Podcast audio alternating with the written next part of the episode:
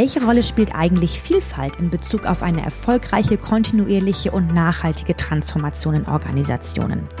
Diese und andere Fragen bewege ich zusammen mit Christian Kaiser, dem Leiter Diversity und Transformation bei der DATEV. Du kannst gespannt sein, denn wir wagen das ein oder andere Gedankenexperiment. Zum Beispiel stellen wir uns auch die Frage, wie eigentlich der Versuch der Transformation ohne Vielfalt aussehen würde. Viel Spaß mit dieser neuen Folge. Herzlich willkommen beim Digital Pioneers Podcast, dem Podcast für eine menschenzentrierte Transformation, Digitalisierung und Zukunft. Bei uns erfährst du, wie moderne Zusammenarbeit funktioniert, wie die Digitalisierung kulturell ermöglicht werden kann und wie Menschen in Organisationen gemeinsam die Zukunft gestalten. Wir sprechen hier immer wieder mit Pionierinnen und Pionieren, die authentische Einblicke in ihren Weg und ihre Herangehensweisen geben, sodass du von ihnen lernen kannst. Uns ist es wichtig, in Zeiten der Digitalisierung den Menschen noch stärker in den Vordergrund zu rücken und deshalb werden wir hier sehr ehrlich sein. Wir werden über Fehler und Scheitern sprechen, über Emotionen und über persönliche Geschichten. Ich bin Nele Kreisig, Director Digital Culture der Esentria AG und ich habe eine große Leidenschaft für Organisationskulturen und nachhaltige Transformation. Deshalb freue ich mich ganz besonders, Gastgeberin dieses Podcasts zu sein. Ich freue mich, dass du da bist und ich wünsche dir viel Freude und Inspiration beim Hören. Los geht's! Herzlich willkommen zu dieser neuen Folge im Digital Pioneers Podcast. Ich freue mich total, dass du heute wieder dabei bist. Und wenn du uns gerade auf YouTube anschaust, dann siehst du auch, dass ich nicht alleine bin. Ich habe heute Christian Kaiser hier im Podcast und mag ja schon mal vorweg Danke sagen, dass du dir die Zeit nimmst, heute gemeinsam mit mir eine Frage zu bewegen. Doch bevor wir da einsteigen, lass mich ein paar Worte über Christian verlieren. Mm. Christian ist Leiter Diversity und Transformation bei der DATEV und gestaltet dort zusammen mit Kolleginnen und Kollegen diverse und inklusive Plattformen organisationalen Lernens. Und die Verbindung, die ich mit dir, Christian, habe, die ist irgendwie auf eine ganz, wie ich finde, besondere Art entstanden, denn wir waren beide im Mai diesen Jahres, also 2022, auf der Corpetry Convention und unser gemeinsamer Freund Harald Schirmer ähm, hat uns ja quasi zusammengeführt. Oder ich glaube, er hat so zu dir gesagt, Nele musste unbedingt kennenlernen. Und so lernten wir einander dann kennen. Und ich erinnere mich noch sehr gut an den Moment und haben seitdem, ja, nette Gespräche gehabt, einen guten Kontakt gehabt. Und mh, mm, warum ich dich jetzt gebeten habe, in diesen Podcast zu kommen, das hat tatsächlich was mit deiner Job Description zu tun. Denn ich fand so diese Verbindung Diversity und Transformation so unglaublich inspirierend, dass ich heute ja total dankbar bin, dass du da bist, Christian, und wir gemeinsam die Frage bewegen können, ob und inwiefern Vielfalt eigentlich ein Erfolgsfaktor für Transformation sein kann. Ich freue mich, dass du da bist. Herzlich willkommen. Vielen Dank für die Einladung. Es freut mich sehr. Und ich kann mich auch noch sehr gut an diesen Moment erinnern. Die Copy war ohnehin ein spannender Moment, weil wir da zum ersten Mal als Team Diversity and Transformation auch relativ laut waren. Wir haben unseren Stand mhm. Dativ ist bunt und Dativ ist lernt äh, genannt und sind damit auch zum ersten Mal so eine größere Öffentlichkeit getreten. Das war sehr spannend. Dann war die Digital School Story mit dem ersten Stand da. Ich habe da zum ersten Mal ganz viele Menschen kennengelernt, auch den Harald, der in dem Projekt mitarbeitet, wo wir uns zum ersten Mal in 3D und Kohlenstoff getroffen haben. Und dann mm. hat irgendwann der Harald gesagt, du musst unbedingt die Nele, ich kannte dich so aus dem Social Media Umfeld, ich habe schon was von dir gelesen, aber wir kannten uns nicht persönlich. Er hat gesagt, du musst unbedingt die Nele kennenlernen. Und ich habe nach unserer mm. Begegnung dann die Stunde X mit äh, Harald Schirmer äh, angehört und war war mir klar, warum er unbedingt wollte, dass wir uns kennenlernen. Freue mich sehr, mm. dass ich jetzt in dem Podcast sein kann. Freut mich sehr.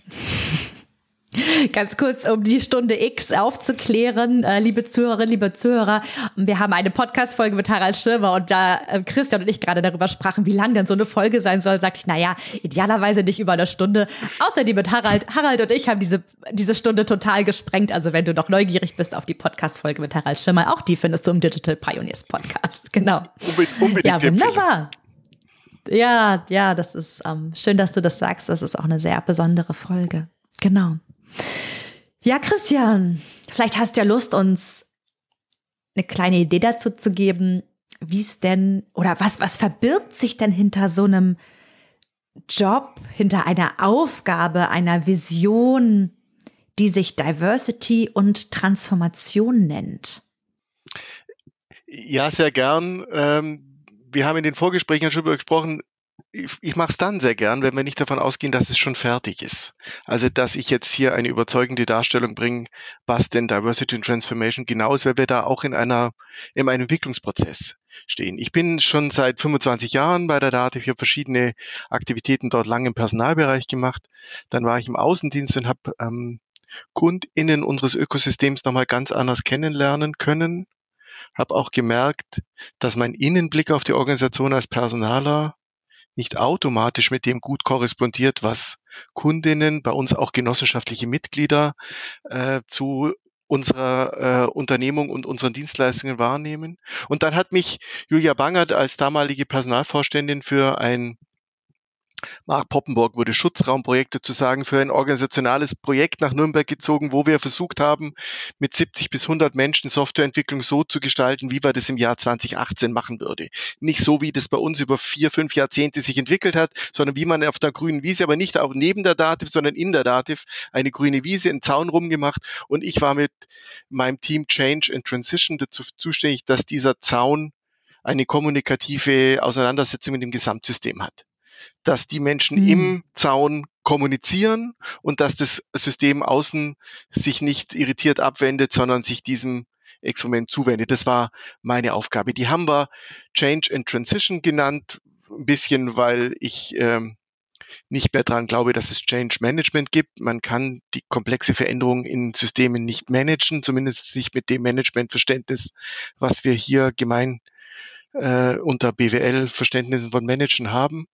Und die Transition ist etwas, was ich aus der agilen Transition unserer Softwareentwicklungsbereich seit zehn Jahren kannte. Und irgendwie hatte ich dieses Paar, fand ich dann für die Aufgabe sehr stimmig. Und aus dieser Idee dieses Schutzraumprojekts, das äh, war dann zweieinhalb, drei Jahre, zweieinhalb Jahre. Und dann hat die ganze Organisation sich in einen größeren Veränderungsprozess äh, bewegt, also eine wirkliche grundlegende Aufbau- und Ablauforganisatorische Änderung nach einem großen Stabsprojekt Fit für die Zukunft, in dem ich jetzt gar nicht direkt beteiligt war, aber halt beobachtend äh, in der Stabsstelle, äh, haben wir dann, als Julia Bangert auch noch Chief Operating Officer wurde, also diese Änderung hat dann auch zu einem neuen Vorstandsressort geführt und jetzt war ich Stabsstelle Change and Transition mit der Verantwortung, solche Plattformen organisationalen Lernens für die gesamte Organisation anzubieten das DigiCamp äh, nächste Woche, 9., 10. November, alle Vierteljahr machen wir, laden wir die gesamte Organisation in so Dialogformate ein. Und das taten wir und das hat mir sehr viel Freude gemacht. Und dann gab es einen Freitagnachmittag und da rief mich meine Chefin an und sagte, ob ich mir den vorstellen könnte, dass das Team zum Thema Diversity, Inclusion and Equity auch mit in die Stabsstelle gehört. Und ähm, das war so ein Anruf, wo ich mir relativ schnell merkte, ich sollte mir das vorstellen können. Und wer, da sagen wir mal ja, ne? Genau. Genau, es war klingt, klingt nach einer guten Idee, ohne genau zu wissen, was diese Idee bedeutet. Und äh, dann weiß ich noch, dass ich an dem Abend äh, zu meinen Söhnen äh, so 19 äh, und 21 sagt, ich bin jetzt dein Leiter Diversity und sie, na herzlichen Glückwunsch, du alter grauer weißer Mann, da gibt's ja keinen besseren dafür. Und dann merkte ich schon, wow, hm, wow, da kommen ein paar Sachen auf mich zu. Und jetzt ähm, eineinhalb Jahre später glaube ich schon, dass ich eine bessere Idee davon habe, was für eine Kraft in der Kombination steckt. Und ähm, freue mich jeden Tag mehr zu lernen, was Diversity, Inclusion, Equity für mich, meine unconscious bias ähm, als Person, aber viel mehr für uns als Organisation bedeutet. Und mit dem eingangs erwähnten Versprechen, dass ich mich nicht festlegen will, was es genau ist, aber über die eineinhalb Jahre mit dir reden, sehr gern. Mm. Oh, danke auch für die Geschichte. Mm ja, ist ganz spannend, dir so zuzuhören und zu merken. Also kommt es gerade an, ne, das war dann so eine Frage, die kam dann irgendwie ne, von, von, von deiner Chefin, so als ja, da sage ich lieber mal ja, ne? Und dann zu merken, was für eine Möglichkeit, was auch immer die Intention damals war, aber was für eine Möglichkeit, was für eine Kraft sich da entfalten kann, wenn man zwei so hochgradig relevante Themen wie Diversity und Transformation zusammenbringt. Und alleine da mal zu gucken, jetzt sagst du anderthalb Jahre, jetzt sind diese Themen zusammen, was passiert denn da eigentlich? Und manchmal muss man ja auch gar nichts, also eine meiner größten Learnings auch in meiner Führungsrolle ist so dieses Hands-off, einfach mal gucken, was passiert, wenn man sich äh, aus, auch aus diesen Szenen raus begibt und dann schaut, was, was, was entsteht da, was, ja, was an Möglichkeiten verwirkt, experimentiert und verwirklicht sich. Ne? Denn wenn ich, wenn ich so, aber ich, sag du gerne, genau, ich äh, höre dich atmen. Bitte äh, immer weiter atmen. Danke. Das ist lieb.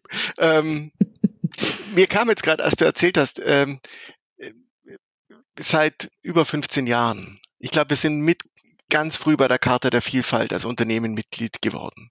Und ich hatte eine Kollegin, Claudia Latzay, die seit 15 Jahren das Thema Diversity und Inclusion Equity im Unternehmen wunderbar vorantreibt.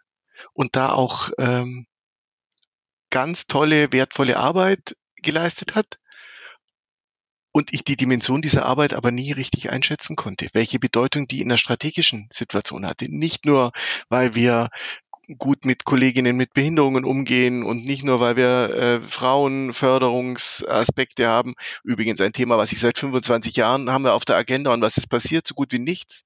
Es ist äh, ein Drama, mhm. was wir als Generation bei diesem Thema nicht erreicht haben, wohl wissend, dass wir es erreichen wollten. Ich war Leiter Ausbildung und wollte mehr äh, weibliche Auszubildende.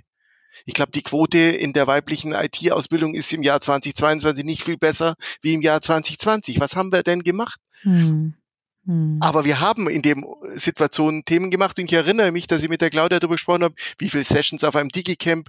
Es gab eine Diversity Week und dann ist die Frage, wie integrieren wir die Diversity Week in das Digicamp? Das heißt, es gab vorher schon Ideen, die miteinander zu verschmelzen.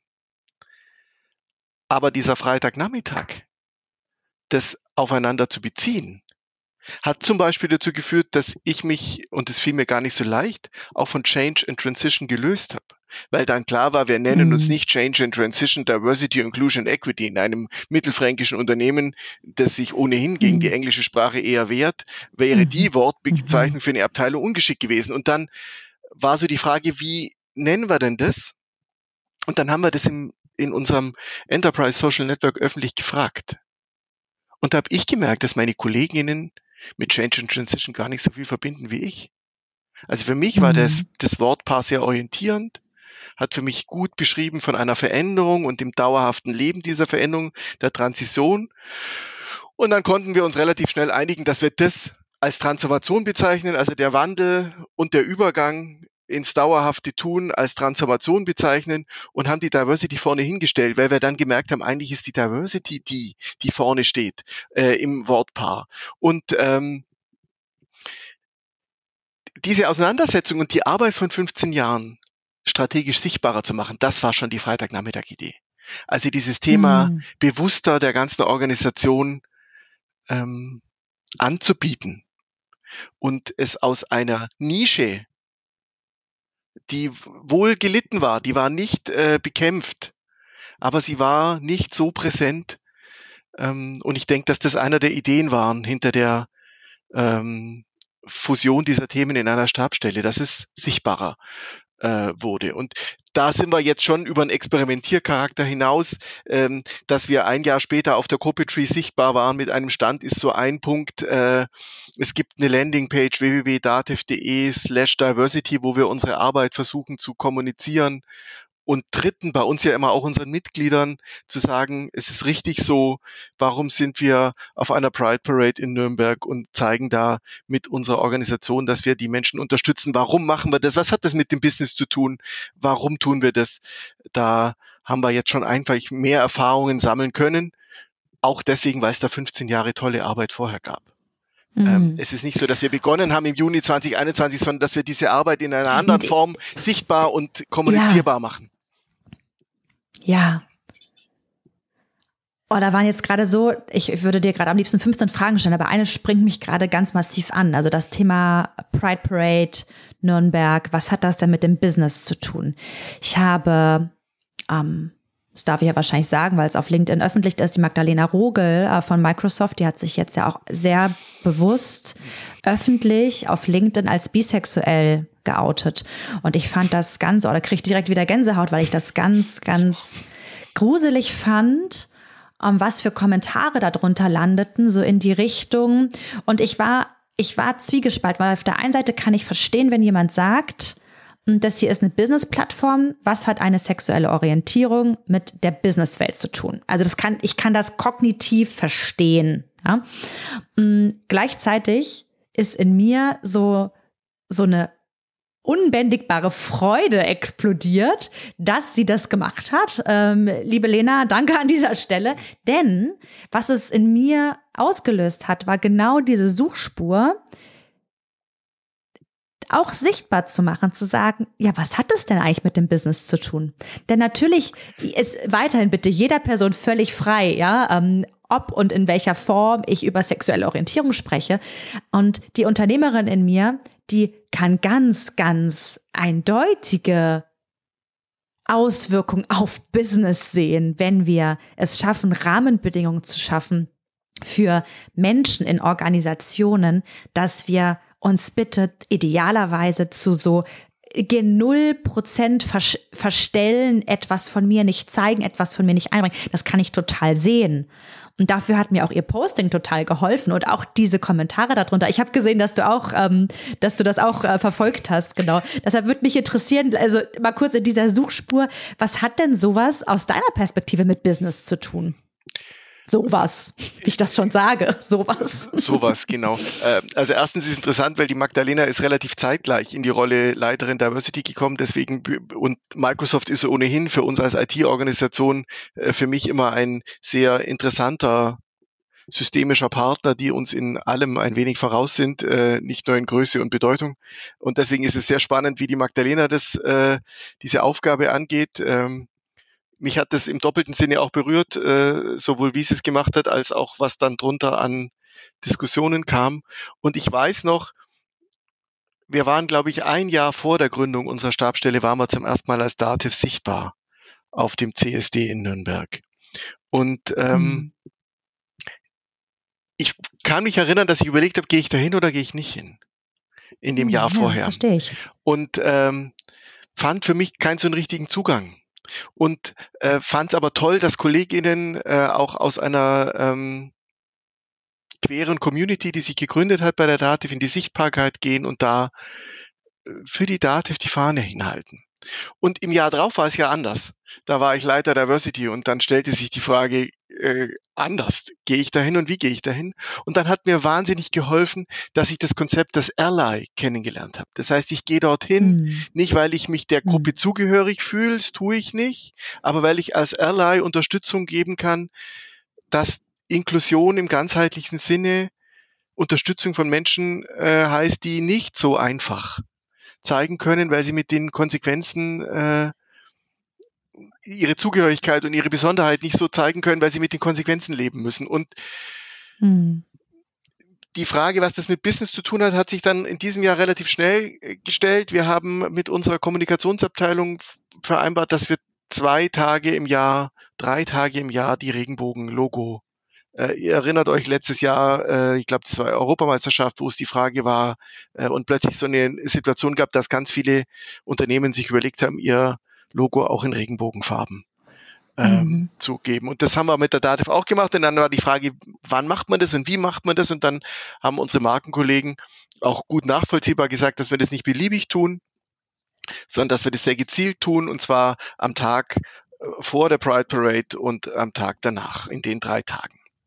Und es dauerte äh, dieses Jahr genau eine Stunde. Dann kamen, wir haben so einen Vorstandsbeschwerdekanal, wenn ein Mitglied, wir gehören ja unseren Mitgliedern und wenn ein Mitglied sich beschwert, gibt es so einen Vorstandskanal, wo der direkt sagen kann, ähm, das findet er nicht gut. Und es dauerte eine Stunde, bis der erste äh, das erste Mitglied von uns sagte, was hat denn das mit uns zu tun? Warum machen wir hier so politische Statements? Und das bräuchte es nicht. Und es gab dann einen interessanten Prozess. Erstens hat der Kollege, der in dieser Kommunikationsabteilung arbeitet, mich sofort gefunden. Christian, bist du jetzt der, der da die äh, hm. Antwort gibt? Auch so ein Thema, was heißt sichtbar machen eines Themas für Sprechfähigkeit? Mhm. Ähm, mhm.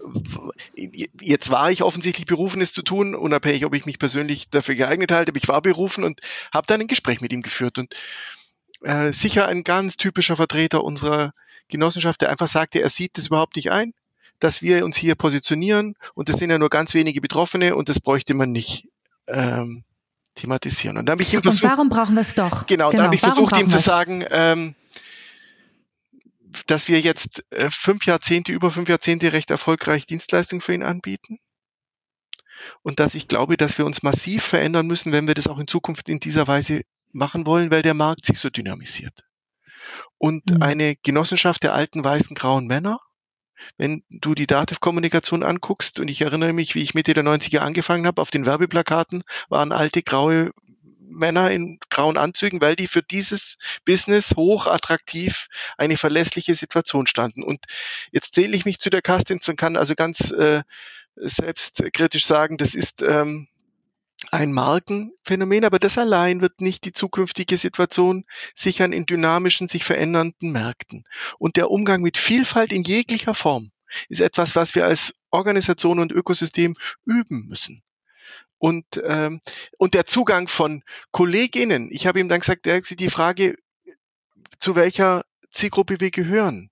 Und die, die Wahrscheinlichkeit einer geschlechtlichen Orientierung ist jetzt Mitte 50 vermutlich nicht mehr so hoch, dass er noch äh, in die Gefahr kommt, seine Geschlechtsidentität äh, zu hinterfragen, glaube ich nicht. Aber die Frage, ob er Sehbehinderung oder andere Formen von Behinderung kriegt, wo er spürt, zu welcher, wie wichtig es ist, dass andere bedenken, ob er mit beteiligt sein kann, ob er inklusiv sein kann, ob er barrierefrei ja. Software bedienen kann, das sind eben Themen, die sehr wohl eine ja. Frage ist. Und die Frage, wie wir mit unserem Transgender-Kollegen umgehen, liegt nicht, dass ich seine sexuelle Orientierung in mein Business bringe, aber die Frage, wie er als Mensch offen agieren kann, wie er nach seinem Urlaub erzählen kann, mit wem er im Urlaub war. Und es war mhm. dann so schön, ich bin neben ihm gelaufen mit im Rock äh, auf der Pride Parade, dann schaut mir an, Christian, und irgendwann komme ich auch im Rock in die Firma. Und ich sagte, ja, ja, ja, ich fände es großartig, wenn du es tust. Und dann merke ich, dass für ihn das Überlegen, ob er eine Hose anzieht oder ein Rock, eben was anderes ist, wie für andere mhm. KollegInnen. Und eine Organisation zu gestalten, die das offen macht, hat eben sehr viel mit dem Business zu tun, weil diese Haltung Rock oder Hose viel mehr sagt als nur der Umgang seiner Sexualität. Ähm, da steckt ja viel mehr dahinter. Und für mich steckt so, so doll dahinter, jetzt kenne ich den Kollegen gar nicht, von dem du sprichst, aber wir wollen doch mit ihm Business machen. Wir möchten doch dich im Business haben und wir möchten doch als Organisation, wer möchten wir denn sein? Und das ist auch eine Frage, die ich gerne an die Zuhörerinnen und Zuhörer geben mag. Denn natürlich können wir uns als Unternehmen die Frage stellen, wer möchten wir sein, wie möchten wir sein? Und das beginnt bei jeder einzelnen Person. Jeder kann sich diese Frage stellen, jede kann sich diese Frage stellen. Wer möchte ich sein, wie möchte ich sein? Und so eine innere Haltung zu haben, zu sagen, ich möchte mit dir hier sein und ich interessiere mich für dich, wie du tatsächlich bist und nicht eine Schablone, die irgendjemand mal meinte, zeichnen zu müssen. Und da müssen wir jetzt irgendwie wegen Gaußscher Normalverteilung uns da irgendwie alle reinpressen, sondern ich interessiere mich für dich und ich möchte, und das ist mir so bei dem, bei dem Posting von Lena ähm, aufgefallen, ich möchte doch als Unternehmerin überhaupt gar nicht, dass irgendjemand in meinem Team, in meinem Unternehmen daran Energie verschwenden muss, weil du dich verstellen musst oder meinst, dich verstellen zu müssen. Das möchte ich doch gar nicht. Ich möchte doch, dass du diese Energie frei entfalten kannst für sei wie du bist, sei kreativ, hab, nimm dir Raum für Innovation, nimm dir Energie für das Business. Und damit wird's jetzt schon fast BWL-mäßig, ne, zu sagen, die Energie, die ich nicht in Verstellen rein investiere, die kann ich doch dann in meine Arbeit investieren oder in was ganz anderes, was beides besser ist, als ähm, irgendwas zu unterdrücken. Absolut. Und ich glaube, es gibt verschiedene Studien, die behaupten, diverse Teams sind kreativer, innovativer, erfolgreicher. Und es gibt andere, die was anderes sagen. Aber was ich ganz sicher bin, ist, dass das Trainieren eines Muskels der Vielfalt, das heißt eine Auseinandersetzung mit unterschiedlichen Situationen, definitiv etwas ist, was einen vorbereitet auf neue, veränderte Rahmenbedingungen. Und jetzt bin ich äh, ein Vierteljahrhundert im Beruf die letzten zwei, drei Jahre waren schon ein wenig dynamischer wie die ersten zwei Jahrzehnte. Und von daher, von daher habe ich schon den Eindruck, dass es um mehr dynamische oder Vorbereitung auf höhere Dynamiken und höhere Marktveränderungen geht. Und da bin ich mir so ja. sicher, dass der trainierte Muskel sich mit Vielfalt auseinanderzusetzen einer ist, der ganz sicher einen Unterschied machen kann äh, und dass der einhergeht mit, es ist vielleicht anstrengender, es erzeugt mehr Spannung, es äh, fühlt sich nicht so gewohnt vertraut und gut an. vertraut an, mhm. aber dass hinter jedem diesen nicht vertraut sich anfühlen, eine Chance für Wachstum, für gegenseitiges Verbessern, für neue Ideen steht. Das ist etwas, was ich glaube, ähm, im ganzheitlichen Sinne einer Organisation, weil du gefragt hast, wie, wie, wie Diversity and Transformation zusammenhängt, eben ein Teil, wenn ich eine Entwicklung in eine marktdynamischere Zukunft gehe, dann ist die Auseinandersetzung mit Vielfalt ein ganz guter Ratgeber. Und die Frage, wie ich mit mhm. dem Kollegen und seinem Umgang mit seiner Kleidung umgehe und ihm die Möglichkeit gebe, das offen zu machen, ist die gleiche Haltung, die ich auch habe zu anderen Ideen, zu Widerspruch, zu äh, unterschiedlichen Einschätzungen, zu anderen Formen von Partnerschaft. Wir mhm. haben als Organisation in den ersten vier Jahrzehnten alles sehr gut allein gemacht. Das war auch das ja. Versprechen, was wir unseren Mitgliedern gegeben haben. Du hast einen Dienstleister und der macht glücklich machend alle Fragen, die du hast, hast du an einen. Das ist schön mhm. und verlässlich und einfach. Aber in einer marktdynamischen Situation limitiert es halt auch, weil du dann nur das kriegst, was wir ja. als Organisation ja. leisten können. Und jetzt haben wir inzwischen ja. über 300 Partner auf einem Softwaremarktplatz, die spezifische Einzellösungen für einzelne Punkte anbieten. Das heißt, diese Dativ arbeitet jetzt schon mit 300 PartnerInnen zusammen. Das löst mhm. ganz viel Veränderung aus gegenüber das, was ich die ersten drei Jahrzehnte als Normalität in der Organisation erlebt habe. Andere Sprachen, andere Formen von Marktzugang, andere Formen von Kommunikation. Und insofern mhm. ist es auch eine Form, wie üben wir diese Vielfalt, wie, wie orientieren wir unsere Mitglieder, dass sie nicht nur einen Partner haben, sondern mehrere, wie fühlt sich das an? Und das zu üben, mhm. ähm, hat, glaube ich, ganz viel mit Diversity, Inclusion, Equity zu tun, die Teilhabe von vielen ermöglichen. Ähm, mhm. Und daher bin ich sicher, dass es eine strategische Bedeutung hat. Ähm, wenn ich nicht behaupten muss, ich weiß schon genau. Äh, vielleicht ist die Frage nie zu beantworten äh, vom Anfang, ähm, äh, aber ich sehe es nach diesen eineinhalb Jahren Auseinandersetzung mehr. Und meine Unconscious Bias Trainings, um mir persönlich klar zu werden, auf wie viel unbewussten Vorteilen ich jeden Tag sitze, die mir meine Entscheidungen oder die nicht hinterfragten Entscheidungen, die ich einfach so akzeptiere, ähm, mhm. bewusster zu machen, reflektierter zu machen. Allein deswegen ja. hat sich für mich persönlich äh, ähm, äh, ist es ein Glücksmoment, die Kombination, so würde ich es bezeichnen. Ja. Ja, ist auch eine schöne, also zum einen ist mir jetzt die Brücke gerade sehr deutlich geworden von Vielfalt und ich mag nochmal für die Zuhörerinnen und Zuhörer, die jetzt nicht so fit in dem Thema sind äh, wie du. Ich bin es vielleicht ein ganz kleines bisschen. Mm, also was ich auf jeden Fall nochmal als Tipp mitgeben mag, ist mal bei der Karte der Vielfalt zu schauen, denn Vielfalt hat mit sehr, sehr vielen Dimensionen zu tun. Wir haben so das Thema Gender, sexuelle Orientierung haben wir jetzt hier gerade besprochen. Ich persönlich, ich halte regelmäßig Vorträge über das Thema Generationenvielfalt. Da gehört noch so viel mehr dazu. Ähm, auch gerade für diejenigen, die jetzt zuhören und vielleicht so denken, oh, was ist das denn jetzt für ein Quatsch? Das muss natürlich keiner öffentlich sagen, aber es ist, könnte ja mal sein.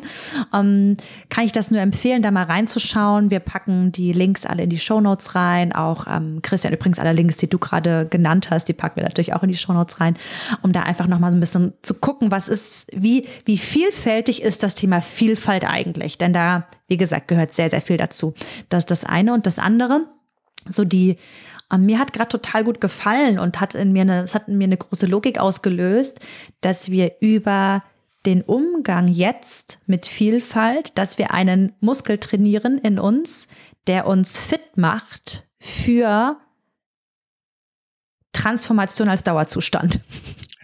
Fit macht für das, was uns einfach in den nächsten Jahrzehnten und weiter mag ich nicht denken, Jahrzehnte sind für mich schon schwierig, so ein Typ bin ich einfach nicht. Ähm, ja, dass wir dadurch üben, uns mit Situationen, Menschen, Begebenheiten, Kundinnen, Kunden, Marktsituationen zu befassen, die anders sind als das, wie wir es gewöhnt sind und vor allen Dingen wir Räume und Möglichkeiten schaffen möchten, damit wir sein können, damit Situationen sein können, damit wir gemeinsam mit dem, wie wir nun mal sind, wachsen, entfalten können. Und für mich ist so, ein, so eine große Transformation ist für mich Zukunft gestalten. Ist für mich etwas, was deshalb auch nie aufhört. Ne? Da geht es um, um etwas, was kommen wird. Etwas, was jetzt schon in vielerlei Hinsicht sich anbahnt, in vielerlei Hinsicht schon da ist, noch nicht so diese Form hat, aber was eigentlich ahnbar ist. Und wir sind Meisterin und Meister darin, die Augen zuzumachen bei dem, was ähm, direkt vor der Tür steht. Ne? Das fand ich gerade irgendwie eine ganz schöne Verbindung. Und ähm, alleine dadurch, wenn wir so die Eingangsfrage zum Podcast angucken, ne, ist und wenn ja, inwiefern Vielfalt eigentlich ein Erfolgsfaktor für Transformation, habe ich für mich gerade nur beim und auch, auch hier, ne, du hast vorhin gesagt, wir müssen jetzt hier keine finalen Antworten finden. Also bitte sowieso niemals. Ich finde, finale Antworten sind gar nicht mehr zeitgemäß. Also jedenfalls nicht in solchen Themen. Ähm, ne? Also da dürfen wir mit einer Mehrdeutigkeit auch als, als Dauerzustand umgehen. Ähm, finde ich gerade so auf der einen Seite dieses, wir möchten alle Menschen integrieren, um Zukunft zu gestalten, weil alle Menschen in die Zukunft gehören. Das ist so das eine. Das hat auch viel mit Menschenbild und Haltung zu tun. Und das andere ist,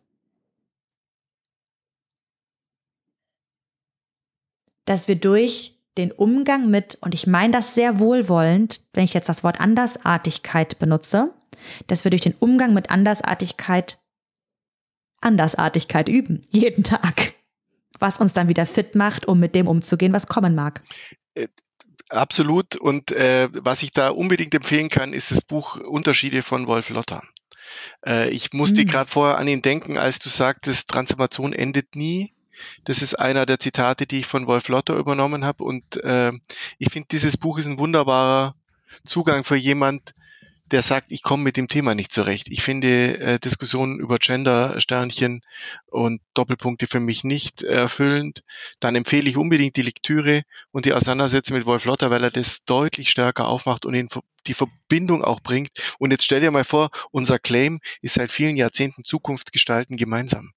Insofern ist es die Idee dieser Genossenschaft und ihr dabei, Gemeinsam. ihr dabei deutlicher zu machen, dass die Gemeinsamkeit in Vielfalt gedacht eine höhere Chance hat, marktdynamischen äh, Veränderungen begegnen zu können, wie in der gleichförmigen Form von Gemeinschaft von dergleichen, die sich bilden. Das ist eine Stärke, sich mit Gleichen zusammenzutun, aber auch ein limitierender Faktor. Wenn sehr ich, limitiert, wenn, sehr wenn, limitiert. Wenn ich ja. dann eben merke, es passieren Veränderungen, die für diese Gruppe relevant sind, aber eben noch nicht geübt. Und äh,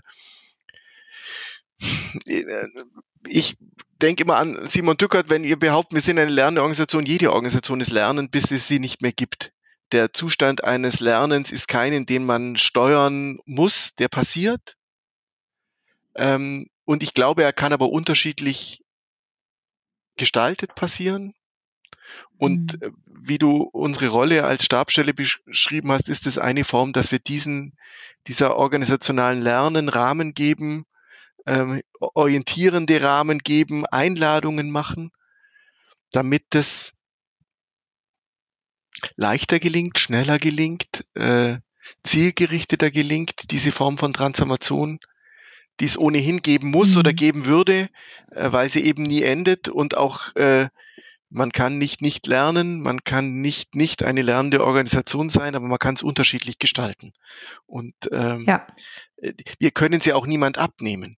Ist ja nicht so, dass wir jetzt zuständig sind für Diversity, Inclusion and Equity. Das ist ja nicht, was eine nee. Stabstelle übernehmen kann. Aber ja. die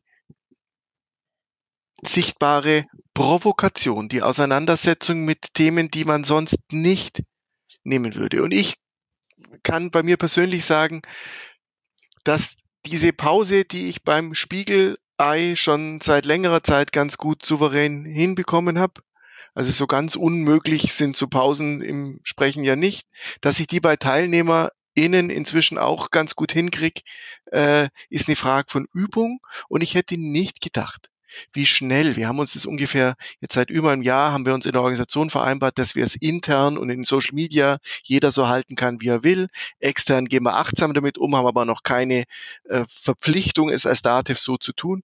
Und ich merke, wie das immer mehr normal wird.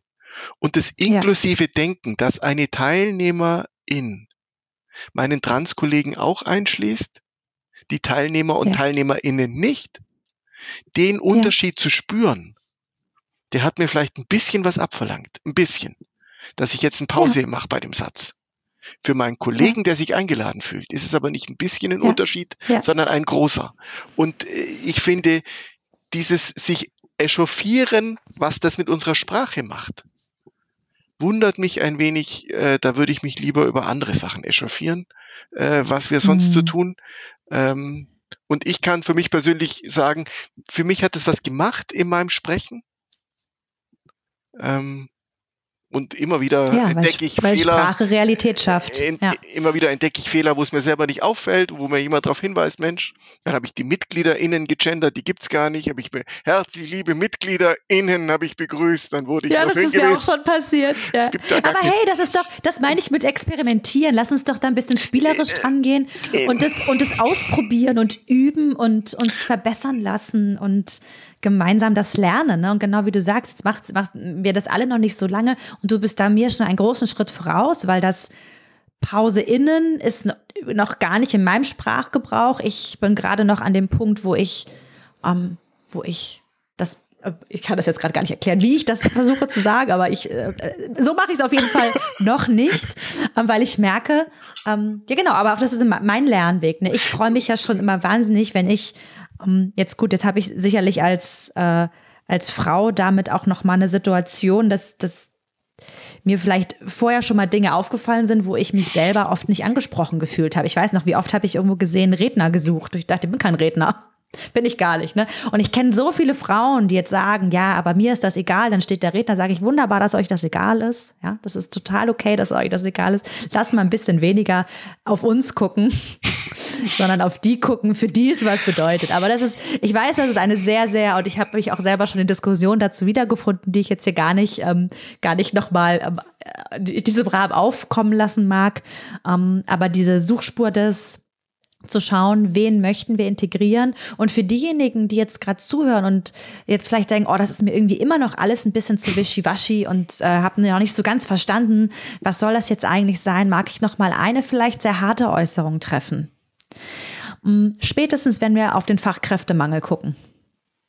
Wenn wir darauf schauen, mm, was für Arbeitgeber, und damit meine ich jetzt die Unternehmen, und ich sage bewusst müssen, wir sein, um überhaupt noch attraktiv für Menschen zu sein, die das wertvollste Gut, was sie besitzen, mit uns teilen sollen, nämlich ihre Lebenszeit? Ja, damit sie in unserem Sinne, in unserer Vision, im Sinne unserer Aktionärinnen und Aktionäre Wert stiften. Wer möchten wir denn sein, dass diese Menschen bei uns anfangen? Und da das nicht nur aufgrund des demografischen Wandels immer weniger werden, sondern die Menschen immer bunter werden, fantastischerweise, hey, dann dürfte spätestens der Fachkräftemangel dafür auch eine Einladung sein zu sagen, lohnt es sich nicht vielleicht doch, sich dafür zu öffnen? Denn diese eine Schablone, die vielleicht jetzt über Jahrzehnte funktioniert hat, die gibt es da draußen vielleicht gar nicht mehr. Anneli, da kommen mir gerade ganz viele Gedanken. Äh, für mich in meiner Zeit als Personaler war der Passungsbegriff immer ein großer. Da ist gerade mhm. so Employer Branding schick geworden. Man hat versucht, hektisch Personalmarketing mhm. in Employer Branding umzubenennen, äh, so zu meiner Zeit. Und da habe ich kennengelernt, dass es eigentlich um Passung geht.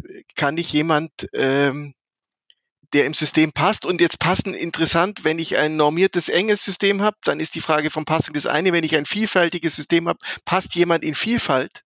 ist eine ganz andere Frage. Und ich habe 2017 zum ersten Mal an einem Barcamp teilgenommen. Einer, ich weiß nicht, kennst du so Momente, wo ein Leben vorher und ein Leben danach gab? Es gibt äh, oh ja. dieses Barcamp. Ich wusste schon vorher, dass es das gibt und dann haben so graswurzelmäßig hätten die Kluges gesagt, haben Kollegen an einem Samstagmorgen selbst initiiert aus der Softwareentwicklungsecke kommend in einem cross-funktionalen Team würde man heute sagen, haben die das selbst organisiert auf die Beine gestellt. Samstag, damit das Casino leer war und wir Platz hatten. Und ich bin dahin leicht erkältet Und ich habe in meinem Leben noch nie eine derartige Dynamik bei mir persönlich als Teilnehmer erlebt, aber auch nicht mhm. bei meinen Kollegen. Und ich kannte die Kollegen, ist mal im Schnitt, das sind bei uns 18 Jahre Kollege, das heißt, die meisten kannte ich auch schon ein paar Tage. Und ich habe gemerkt, hier ist was anders. Und daraus ermutigt habe ich dann beschlossen, da war ich im Außendienst, wir machen das mal mit Kundinnen und PartnerInnen. Echtes Barcamp, einfach einladen und hören. Und äh, das war ein ganz spezielles Erlebnis, weil auch unsere vielfältigen Kundinnen und Partnerinnen in diesem Moment besonders gut umgegangen sind. Hm. Und ohne dadurch würden am DigiCamp keine externen Teilnehmer kommen. Inzwischen ist es ja. ganz normal, dass bei unserer internen Fortbildung DigiCamp, die wir eigentlich machen, damit Kolleginnen sich mit der digitalen Transformation vielfältig auseinandersetzen müssen, laden wir immer auch öffentlich ein. Jeden. Ihr seid mhm. alle eingeladen, ihr Lieben. Mit November wird es wohl zu knapp, aber im März ist die nächste Gelegenheit und alle genau, Vierteljahr, wunderbar. Äh, äh, alle Vierteljahr laden wir ein. Und Super. Jetzt gibt es die Geschichte, Nele, dass im März letzten Jahres eine Kollegin, die ich übrigens über Working Out Loud Frauen stärken, äh, hat die hm. meine Einladung zum DigiCamp erhalten. Die kam im März und hat am DigiCamp geguckt, was wir so machen und hat dann beschlossen, dass das wohl passt und seit September ist sie Kollegin und hat letzte oh, Woche wow. und hat letzte Woche gesagt, warum sie Kollegin wurde, ist, weil mhm. sie an diesem DigiCamp etwas erlebt hat, was sie attraktiv fand und dann kam eine Stellenanzeige äh, die für sie inhaltlich ja, gepasst super. hat und dann hat sie sich darauf beworben. Es ist keine Kausalkette, das weil, aber ein Nein. erlebte Form von Zugehörigkeit, von Haltung und zwar eine echte. Wenn ich an unserem Digicamp, da machen wir nichts vor. Natürlich benehmen sich meine Kollegen alle so, wie ihr euch benehmt, wenn Verwandte zu Besuch kommen. Also man, man zeigt schon so ein bisschen, dass man äh, das ist schon so ein Effekt, dass man will, dass das gut ausschaut. Man hat schon äh, ähm, die, die, die Idee, da könnte auch jemand kommen, der unser eigener ist oder ein Partner oder ein Kunde oder ein potenzieller Kollege, das macht schon was, aber es ist trotzdem kein doppelter Boden im Sinne von, es ist eine gefakte, geskriptete ja. Kommunikation, weil das kannst du bei äh, 500 Teilnehmern und Tausenden von Kontaktpunkten, die völlig offen kommunizieren, gar nicht steuern. Insofern ist es authentisch ja. im modernsten ja. Sinne.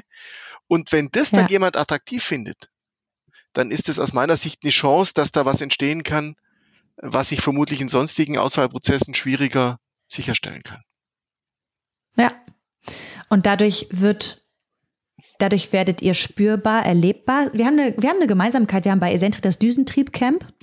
Das ist ein ganz ähnliches. Das findet auch einmal im Quartal statt. Ist auch offen für externe GästInnen. Und ähm, ich mache das auch so, dass wenn ich äh, mit Kandidatinnen und Kandidaten ähm, im Kontakt bin, dass ich sage, hey, komm doch da mal vorbei. Ähm, unsere Human Relations Abteilung macht das genauso, dass sie sagen, komm doch mal vorbei, weil ein besserer Ort, um die Passung, ich mag das Wort sehr, Christian, um die Passung zu spüren, und das ist ein gegenseitiges Erleben von Passung, gibt's ja gar nicht. Und da, ja, ähm, kann es jetzt natürlich immer noch sein, dass es Menschen gibt, die sagen, ja, aber unser Bild ist nun mal grau mit dieser Schablone. Um, ähm, wunderbar, macht das gerne so weiter. Ja? Mm. Vielleicht wird es irgendwann bunter. Ja? Und mit bunt meine ich auch jetzt gar nicht in Bezug auf Regenbogenfarben, sondern mit bunt meine ich, ähm, ja, vielfältiger in allen Dimensionen, die wir, die wir angucken können. Ja, Nele, wir haben ein ganz, ganz konkretes Thema. Ähm, ich habe vorher schon beschrieben, dass allein die englische Benennung Diversity Transformation in unserer Organisation schon irritiert. Wir sind im gutesten Sinne immer noch eine Organisation, die der deutschen Sprache, die die fast voraussetzt. Und das ist für einen IT-Dienstleister äh, schon seit längerem nicht einfach, weil die Softwareentwicklungsbranche sich auf eine andere Sprache als gemeinsame Sprache geeinigt hat. Alle Tools, alle Werkzeuge sind natürlich englischsprachig.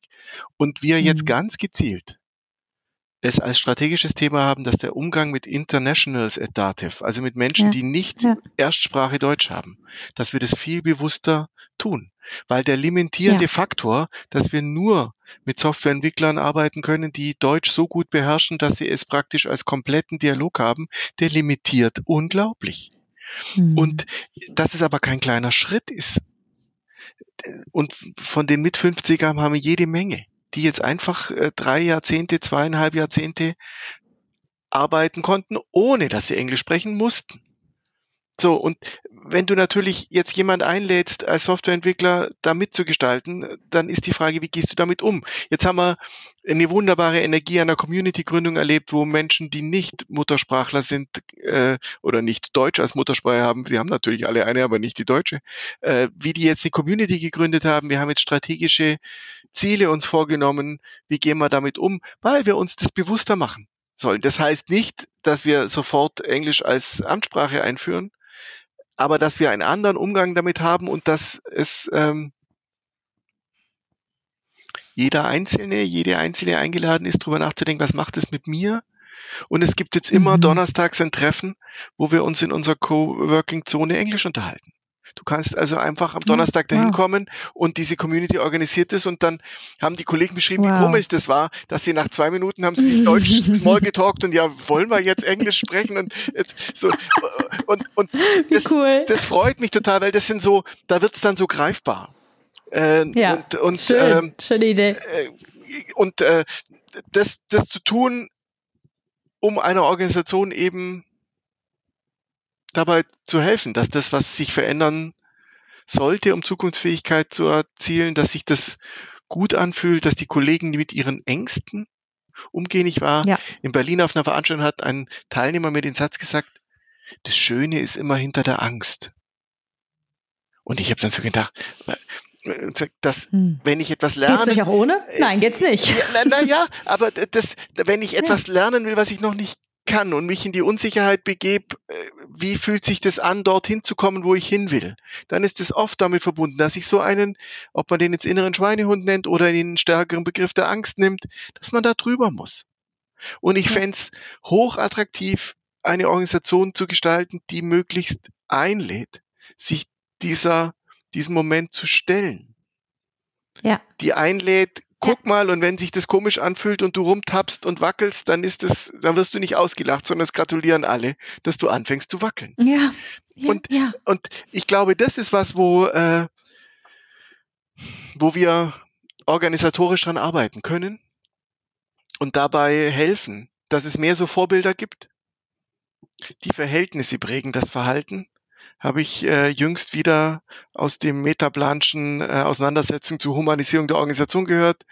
Die Verhältnisse ja. prägen das Verhalten und an den Verhältnissen kann ich was ändern. Ähm, wesentlich schlauer wie an den ähm, Menschen versuchen rumzudoktern. Mhm. Das machen die dann selber, ja. wenn sie wollen. Ja, äh, genau, machen sie von sich aus selber und da muss man gar nicht mehr so viel machen, muss man erst recht nicht dran ziehen. Genau. Mhm.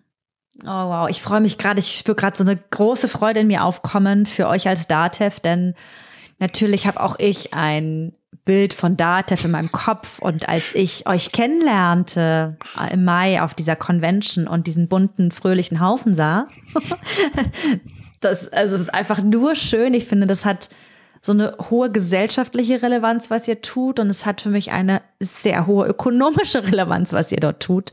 Und ähm, ich habe gerade so den Begriff der Zukunftsfähigkeit gehört, Christian, und den mag ich da einfach nochmal hervorheben. Das ist einfach kein Nice-to-Have-Thema mehr. ist es einfach nicht. Ja, und ähm, das hat natürlich was mit Formen und von Sichtbarkeit zu tun und wie werden Diskussionen geführt. Und äh, ich erlebe, dass wir uns extrem schwer tun, in dem 1 zu N-Dialog wertschätzende schriftliche Kommunikation im Dialog, im kritischen Dialog zu haben. Auch wir lesen in unserer Datev-Community, wo KundInnen sich über unsere Produkte äußern, Sachen, die liest du nicht gern. Die liest du nicht gern als Verantwortlicher, ja. selbst wenn du nur peripher verantwortlich bist, man liest es nicht gern. Und dieses ich habe das einfach nicht gelernt, schriftlich eins zu n zu kommunizieren, wo jeder Satz auf die Goldwaage gelegt werden kann, wo jede und es triggert mich natürlich persönlich. Wenn ich da in LinkedIn was schreibe und dann kommentiert drunter jemand, dann erreicht derjenige mich als Christian. Aber er erreicht ja. mich als Christian und die vielen, die es noch lesen. Und ja. äh, ich kann nicht sagen, dass es nicht was mit mir macht. Und wenn ich dann meinem Gefühl der direkten Reaktion nachkommen, dann unterschätze ich unter Umständen, welche Dynamiken ich in diesem kommunikativen Form, und das ist auch etwas, was ich üben muss. Eins meiner großen Themen 2022 ist, dass ich mehr meiner Kollegen einlade, dass sie teilen, was sie wissen. Und zwar eins zu N. Die Möglichkeiten sind jetzt gegeben, dass viele unserer Kundinnen, Mitglieder, Partner innen merken, was wir alles können, weil unser Außenbild ist nicht mhm. so, wie ich unser Innenbild wahrnehme. Und es ist viel, viel relevanter an viel mehr Kontaktpunkten. So, ob das jetzt für die mhm. Arbeitgeberattraktivität ist oder für die Produktqualität, dass wir das nach außen tragen.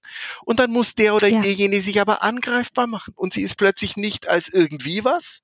Es ist kein grünes Quadrat, hinter dem ich mich verstecke, sondern es bin dann plötzlich ich. Will ja, ich das, das kostet sehr viel Mut. Will ich das? Ja, ich kenne das selbst. So, und dass wir ihn arbeitsrechtlich gar nicht dazu nötigen dürfen, Wollen ist völlig in Ordnung. Wollen wir auch gar nicht. Völlig in Ordnung, aber ja. dass wir ihn einladen und ich bin sicher, dass berufliche Kommunikation eins zu N Kommunikation sein wird. Ja. Und dass die, die noch 15 oder 20 Jahre in diesem Business bleiben wollen, werden, nachdem sie jetzt 15 Jahre sich gegen 1 zu N als sinnvolle, das ist nur Katzenbilder, nein, ist es nicht. Und äh, ich lade herzlich ein, sich dem auseinander, mhm. sich mit dem auseinanderzusetzen, Wege zu finden.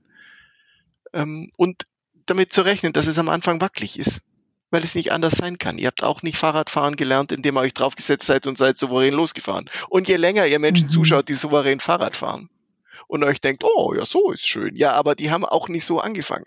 Das heißt, ihr müsst, äh, sucht euch Kreise, wo ihr das könnt und das hat dann ganz viel mit Diversity und Transformation zu tun, weil der Auseinandersetzung ja. kommunikativ mit Vielfalt, nicht nur mit denen zu reden, die einem nicht widersprechen, weil sie seine vorgesetzten Rolle akzeptieren und deswegen schon deswegen nicht widersprechen, weil es nicht schlau ist zu widersprechen. Nein, sondern sich ganz gezielt Dialog zu stellen, der nicht vorbereitet ist, der nicht sicher ist, hm. der auch emotional hm. sein kann, ist etwas, was ich auch damit verbinde. Und letztlich ist mein Handwerk Kommunikation, weil nur darüber ist ähm, organisationales Lernen anzustoßen. Das sind immer Kommunikationsanlässe, mehr oder weniger äh, gesteuerte. Insofern ist das das, was ich einfach gerne vermitteln will, dass ähm, auch der Dialog in Vielfalt einer ist, der bei dieser Transformation unterstützen kann. Oder ja, vielleicht sogar schön. voraussetzt. Ja.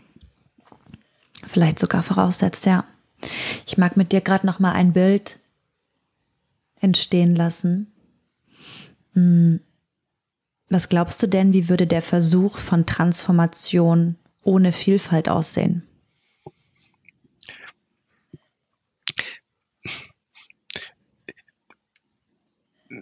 Wenn ich mich mit immer Gleichen umgebe, Menschen, die gut wissen, was ich kann, die automatisch eher beipflichten und äh, eine bereits bekannte Reise zu haben, fühlt es sich auf den ersten Blick ja sehr gut an. Weil das wenig, wenig Irritation und jetzt weiß man ja, dass Systeme ohnehin dazu tendieren, in die Stabilität zu gehen. Das heißt, es ist auch ein Zustand, dass das System eine Ruhesituation, wo die Irritation gering ist. Das heißt, ähm, wenn ich so bleiben will, wie ich bin, und sich die Begebenheiten nicht verändern? Äh, genau, so insofern. Und ich glaube, dass ein Erfolgsfaktor unserer deutschen Wirtschaft war, dass wir ganz stark gewusst haben, wie wir sind und dass wir so weitermachen, wie wir wollen. Hm. Und ähm, dass es ging. Dass es ging. Und vielleicht ging es zu lange gut. Äh, ich habe den Eindruck, ja. dass die, die Situation, die wir jetzt spüren, eine ist, dass wir relativ schnell jetzt Sachen können sollten, wo es gut gewesen wäre, wir hätten vor 15 Jahren mehr Vielfalt in der Transformation gelebt, wie wir es getan haben. Und das ist jetzt vielleicht zu einfach oder zu schwarz-weiß, aber ich glaube schon, dass das, ähm, dass die, unser CTO sagt immer so ruhig, wie es jetzt ist, wird es nie mehr. Also es ist nicht ja. zu glauben, dass wir jetzt eine Phase von Unruhe haben und dann wird es wieder gut, sondern dass wir uns eigentlich einfach in höhere Dynamiken einstellen müssen. Und meine Vorstellung ist, dass wir uns damit mehr Diversität, Inclusion und Equity auseinandersetzen sollen. Ich habe von meiner Mitarbeiterin Dr. Caroline Mehnert den Begriff der Intersektionalität gelernt. Wenn ihr die Karte der Vielfalt gesehen habt, mit so bisschen, welche Ecken gibt es von Vielfalt, dann gleich wieder vergessen und merken, man ist nie nur in einer, sondern äh, es sind mehrere Sektionen betroffen und äh, der Umgang mit Intersektionalität, also dass wir nicht nur die Frauen fördern, sondern die Frauen immer noch mehr sind äh, und deswegen keinen Sinn macht, isoliert eines dieser Themen anzugehen, sondern immer ganzheitlich ja. die Themen anzudenken sind. Deswegen glaube ich, dass wir uns damit auseinandersetzen müssen, weil die Dynamiken zunehmen, weil Intersektionalität etwas ist, was uns weitere Herausforderungen bringt und die Energie über Gendersternchen äh, zu diskutieren überhaupt nicht passt mhm. zu der Herausforderung, die wir in der Veränderung, die, um die es eigentlich äh, geht. Um die es ja. geht. Ähm, ja. Deswegen glaube ich, dass es kein guter Rat ist, Transformation mhm. ohne Vielfalt zu denken. Und dass meine Chefin einfach eine sehr, sehr gute Idee hatte an dem Freitagnachmittag, die miteinander mm. zu kombinieren, äh, wächst für mich Woche für Woche die mm. Vorstellung, dass das eine sehr, sehr gute Idee ist.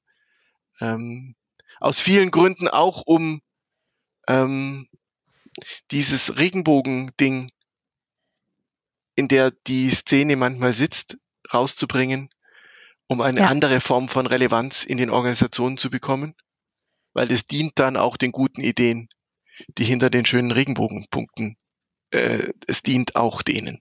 Es ist nicht gegenläufig, sondern äh, mehr Sichtbarkeit, mehr Bedeutsamkeit, mehr Auseinandersetzung in allen Ebenen tut den Themen ganzheitlich gut.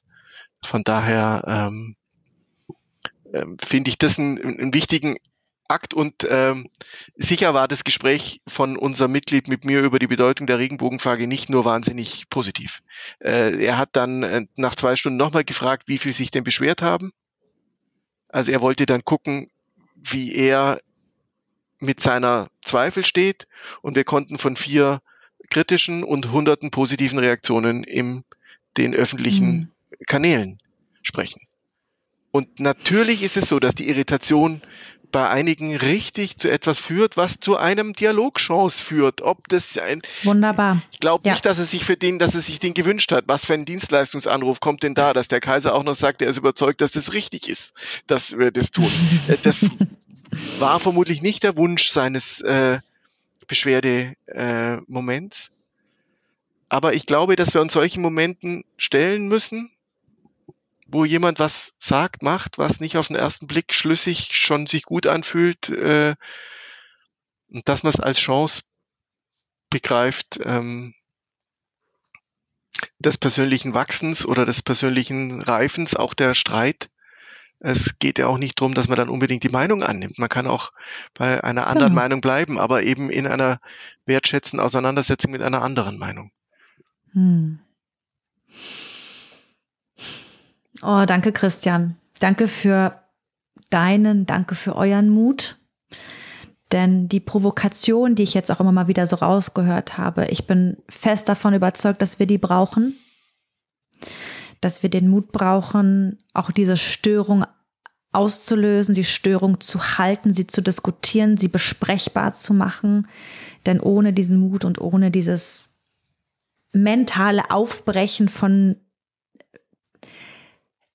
Gedankenkonstrukten, die, die der Zukunft nicht dienlich sind, werden wir es wahrscheinlich nicht gut hinkriegen. Deshalb, ähm, das kommt jetzt wirklich von Herzen, von Nele zu Christian, von all den Menschen da draußen, äh, für die Menschen da draußen. Echt ein Dankeschön, äh, was ihr da macht. Und ähm, ich, ich glaube, dass es Branchen gibt, dass es Unternehmen gibt, denen das leichter fällt. Und ich glaube, dass es Branchen und Unternehmen gibt, die in in anderen Schubladen sind, ja, und da die, den Mut und die Kraft, die Leidenschaft, das Herzblut zu nehmen und zu sagen, hey, raus da, wir können auch anders, das finde ich, ähm, bedeutet ja. mir viel. Ja, und guck mal, auf meinem Bauch steht Veränderungsoptimist. In äh, dem Begriff hat Julia Bangert letztes Jahr auf dem Co-Creation Camp äh, geprägt, weil sie den Eindruck hat, dass diese Zukunft einfach so Sorgen machen kann, weil es nicht automatisch sich gut anfühlen muss, sich diesen Veränderungen zu stellen. Und dass es aber etwas ist, was wir selber in der Hand haben. Diese Think Pink. Ich kann entscheiden, wie ich jeden Tag, mit welcher Haltung ich an Sachen schaue. Ich kann das entscheiden. Mhm.